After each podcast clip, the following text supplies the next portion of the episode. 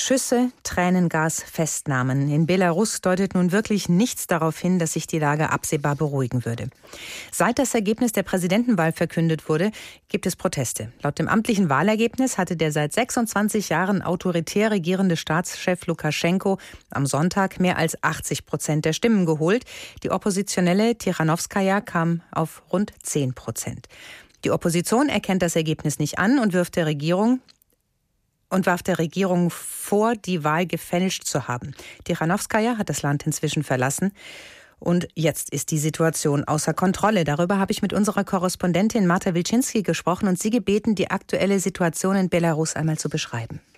Also ich würde schon sagen, dass sich die Lage immer weiter zuspitzt. Also es waren in dieser Nacht wohl weniger Demonstrierende auf den Straßen als in den Nächten davor. Aber man merkt, die haben sich langsam eine Strategie überlegt. Also man geht nicht einfach nur noch auf die Straße, demonstriert auf großen Plätzen, sondern sie organisieren sich über Social Media, protestieren eher in kleinen Gruppen. Äh, sie nennen das Partisanenmanier auf einigen Kanälen und wollen so eben ihren Unmut nochmal über diese nach ihrer Ansicht nach offensichtlich gefälschte Wahl äußern. Und man merkt, dass die Sicherheitskräfte mit dieser neuen Strategie überhaupt nicht umzugehen wissen und wahrscheinlich deswegen einfach noch härter durchgreifen. Also wir haben wirklich Bilder gesehen, die waren schrecklich. Die Leute liefen dann blutüberströmt über die Straßen. Man hat da kleine Gruppen von Leuten zusammengeknüppelt. Wer sich nicht mehr bewegt hat, der wurde dann in den Mannschaftswagen gezerrt. Ja, und es wird dann teilweise auch einfach wahllos, da werden Passanten mitgenommen. Also es sind wirklich, ja, man kann sagen, dramatische Szenen die wir in Belarus beobachten können. Wie Sie die Proteste gerade eben beschrieben haben, hört sich das für mich so an, als würden die sich manifestieren. Ist das denn Ihrer Meinung nach ein Zeichen dafür, dass sich das System Lukaschenko überholt hat? Ist dieses Aufbegehren ein Point of No Return sozusagen?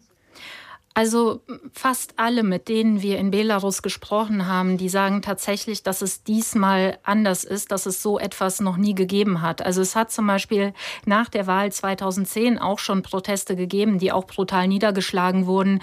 Aber diesmal ist es äh, etwas anderes, da diese Bewegung wirklich aus der Gesellschaft herauskommt. Also man hat nicht diesen einen politischen Anführer, den man unterstützt, sondern man steht einfach als Gesellschaft für den politischen Wandel ein. Und es wurde einfach einfach deutlich, auch im Wahlkampf, dass die Leute genug haben von 26 Jahren Lukaschenko, von politischer Willkür, von Repressionen, eben auch von der Situation, wie sie seit Jahren in Belarus herrscht, dass die jungen Leute keine Perspektiven haben, ins Ausland gehen, äh, um, um da bessere Chancen zu haben. Und dagegen gehen sie jetzt eben massiv vor.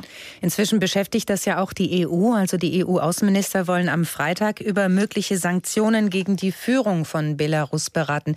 Können solche Sanktionen Ihrer Meinung nach irgendetwas bewirken? Und wenn ja, was? Naja, Sanktionen treffen oft natürlich dann auch die Bevölkerung, äh, weil das dann natürlich äh, Dropdown nach unten durchsickert. Also es gab jetzt schon ein Statement vom belarussischen Außenministerium und da hat man die Kritik von Seiten der EU als absolut inakzeptabel bezeichnet. Also die Kritik würde sich stützen auf einseitige Informationen. Ähm, die ausländischen Kollegen wären überhaupt nicht objektiv und man würde quasi durch diese Kritik eigentlich nur noch die Proteste weiter anheizen wollen. Man würde die gesellschaftliche Spaltung anfeuern und vorantreiben. Also es zeigt sich einfach da eine Haltung, die Lukaschenko auch immer wieder an den Tag gelegt hat. Ein absolutes Unverständnis für die Unzufriedenheit der Leute. Es geht eher darum, dass alle, die den Staat kritisieren, irgendwelche Schurken sind, Kriminelle, vom Ausland manipulierte und die müssen dann eben eingedämmt werden. Und das würde ja auch dann für die Oppositionsführerin, für Tiranowskaja gelten, die das Land inzwischen verlassen hat. Wir haben in den vergangenen Tagen ja darüber berichtet. In Litauen ist sie. Auf ihr haben ja Hoffnungen gelegen. Wissen Sie mehr darüber, auch darüber, ob sie von außen weiter politisch aktiv bleiben kann? Also tatsächlich ähm, liegt die Vermutung nahe, dass dadurch, dass man Svetlana Tihanowskaja als vermeintliche Galionsfigur entfernt, dann vielleicht auch die Proteste abebben. Aber auch das haben uns viele politische Beobachter ähm, aus Belarus gesagt, dass sie die Proteste an sich gar nicht angeführt hat. Sie hat ja selber immer wieder gesagt, ich bin keine Politikerin, ich bin keine politische Anführerin, ich bin einfach nur ein Symbol für den Wandel. Und das ist ja auch, was sie gemacht hat im Wahlkampf. Sie hat quasi diejenigen geeint, die gegen Lukaschenko sind. Aber ihr Versprechen war nicht, dass sie dann, äh, wenn sie gewinnen sollte, Präsidentin wird, sondern dass sie dann Neuwahlen ausrichten will, die dann fair und frei sind.